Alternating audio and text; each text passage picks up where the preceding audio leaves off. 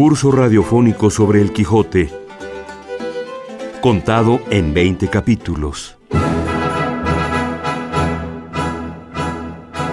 2016, 400 años del fallecimiento de Miguel de Cervantes.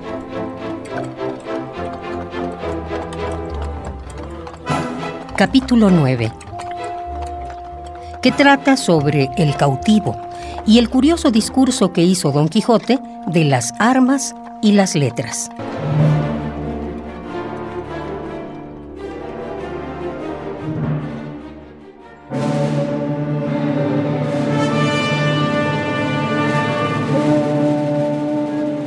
Pero dejemos esto aparte, que es laberinto de muy dificultosa salida, sino volvamos a la preeminencia de las armas contra las letras, materia que hasta ahora está por averiguar según son las razones que cada una de su parte alega.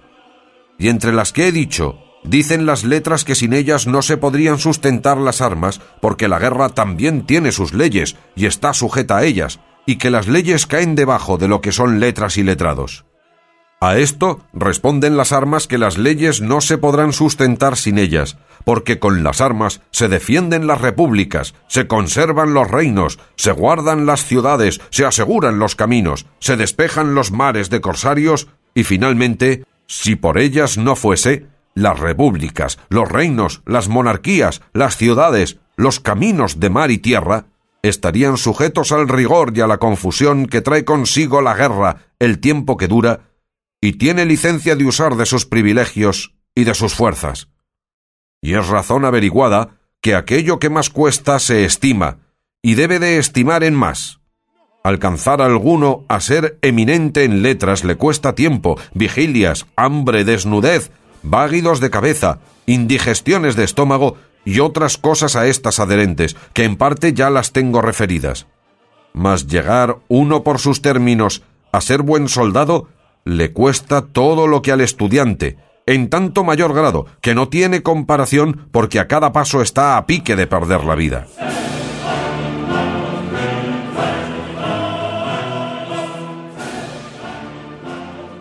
Amigos, bienvenidos. Gracias por acompañarnos en nuestro curso.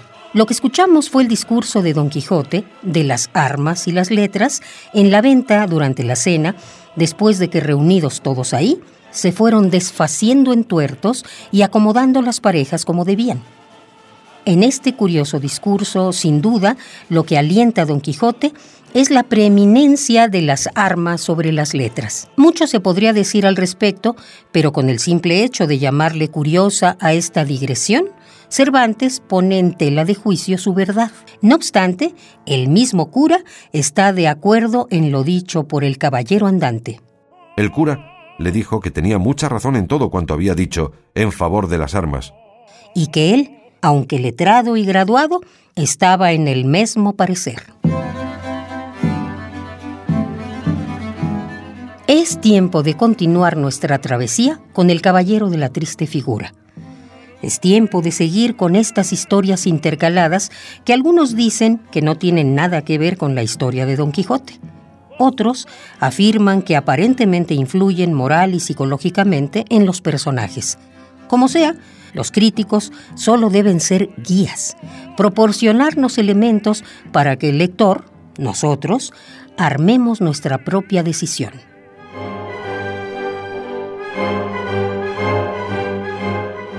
Ya trajimos hasta ustedes la historia de Marcela y Grisóstomo, la trágica aventura del curioso impertinente, entre otras.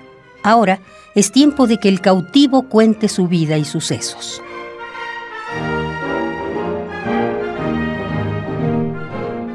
En un lugar de las montañas de León tuvo principio mi linaje, con quien fue más agradecida y liberal la naturaleza que la fortuna, aunque en la estrecheza de aquellos pueblos todavía alcanzaba mi padre fama de rico, y verdaderamente lo fuera si así se diera maña a conservar su hacienda como se la daba en Gastalla. Y la condición que tenía de ser liberal y gastador le procedió de haber sido soldado los años de su juventud, que es escuela la soldadesca donde el mezquino se hace franco y el franco pródigo, y si algunos soldados se hallan miserables, son como monstruos que se ven raras veces. Pasaba en mi padre los términos de la liberalidad y rayaba en los de ser pródigo, cosa que no le es de ningún provecho al hombre casado y que tiene hijos que le han de suceder en el nombre y en el ser. Los que mi padre tenía eran tres, todos varones, y todos de edad de poder elegir estado.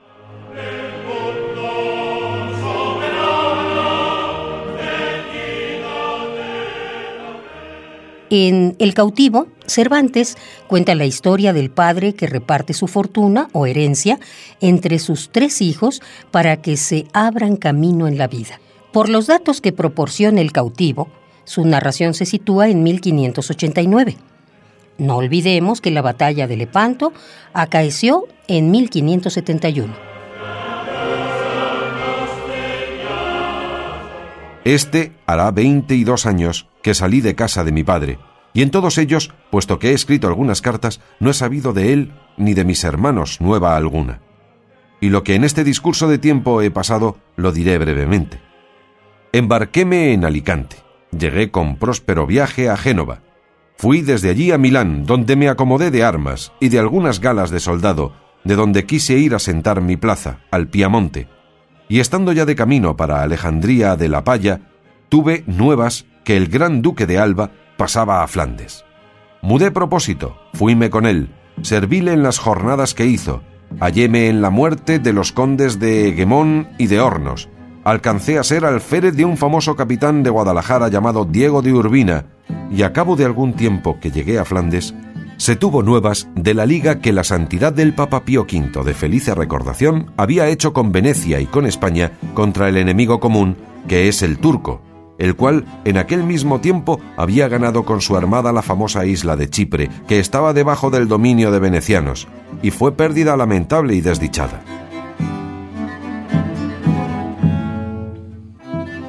En El Quijote vemos cómo Cervantes se ha incorporado como personaje de ficción, alentando lo metaficcional. Esta narración no es la excepción. Algunos conocedores dicen que el autor sabía de cautiverios por describirlos con toda clase de detalles, rescates y traiciones.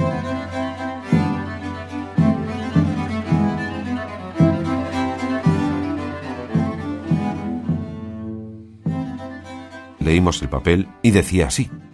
Cuando yo era niña tenía mi padre una esclava, la cual en mi lengua me mostró la zalá cristianesca y me dijo muchas cosas de Lela Marien.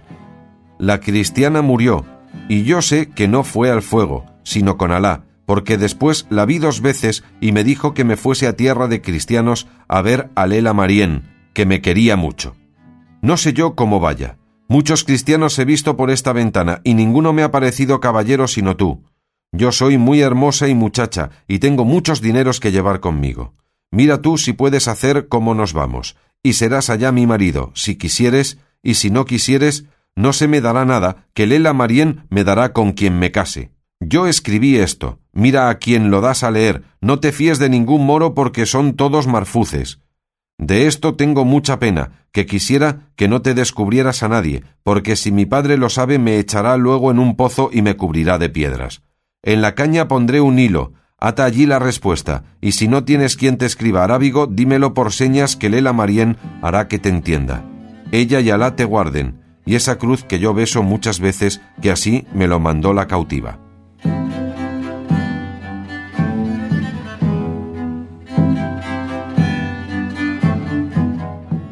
Termina la historia de El cautivo con la incorporación de otros personajes.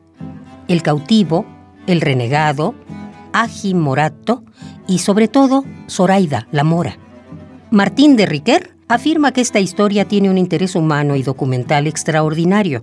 No es menos cierto que posee la misma provisionalidad en su resolución que todas las anteriores novelas intercaladas.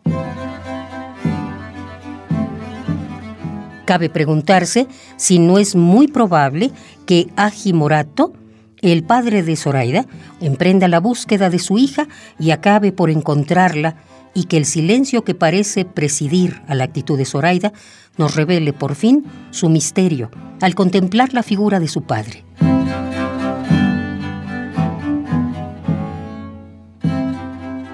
En fin, estas son las posibilidades de un final abierto en esta serie de historias intercaladas. Como ya lo hemos escuchado también, a lo largo de esta serie, la opinión de nuestra maestra, la doctora Margit Frank, nos obliga a fijarnos, a poner atención en la incorporación de estas historias. Historias intercaladas que ya no habrá en la segunda parte, nos advierte la profesora Frank. Escuchemos un comentario de ella al respecto.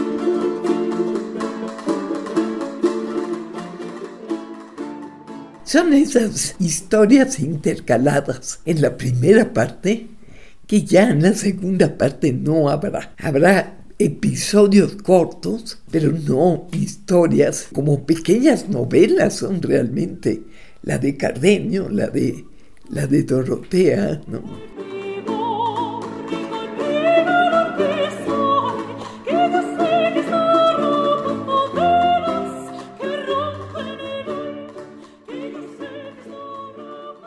Como ya lo hemos dicho, los relatos contenidos en El Quijote, la novela del curioso impertinente y el cuento del cautivo, entre otras historias, constituyen otro nivel narrativo, un segundo plano de ficción, independiente a la obra principal, el cual sin duda reafirma su pertinencia y actualidad como objeto de estudio literario. Así concluimos el noveno capítulo de nuestro curso radiofónico sobre el Quijote. Como siempre, agradecemos a la doctora Margit Frank por sus oportunos comentarios y a ustedes por su audiencia. Acompáñenos mañana para continuar con las sorpresas del mundo cervantino o del territorio de la Mancha, como nombró Fuentes al territorio de habla castellana.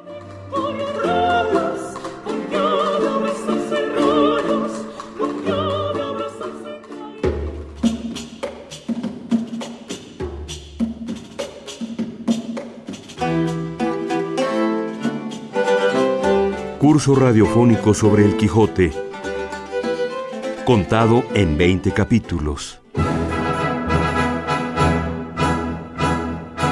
2016. 400 años del fallecimiento de Miguel de Cervantes.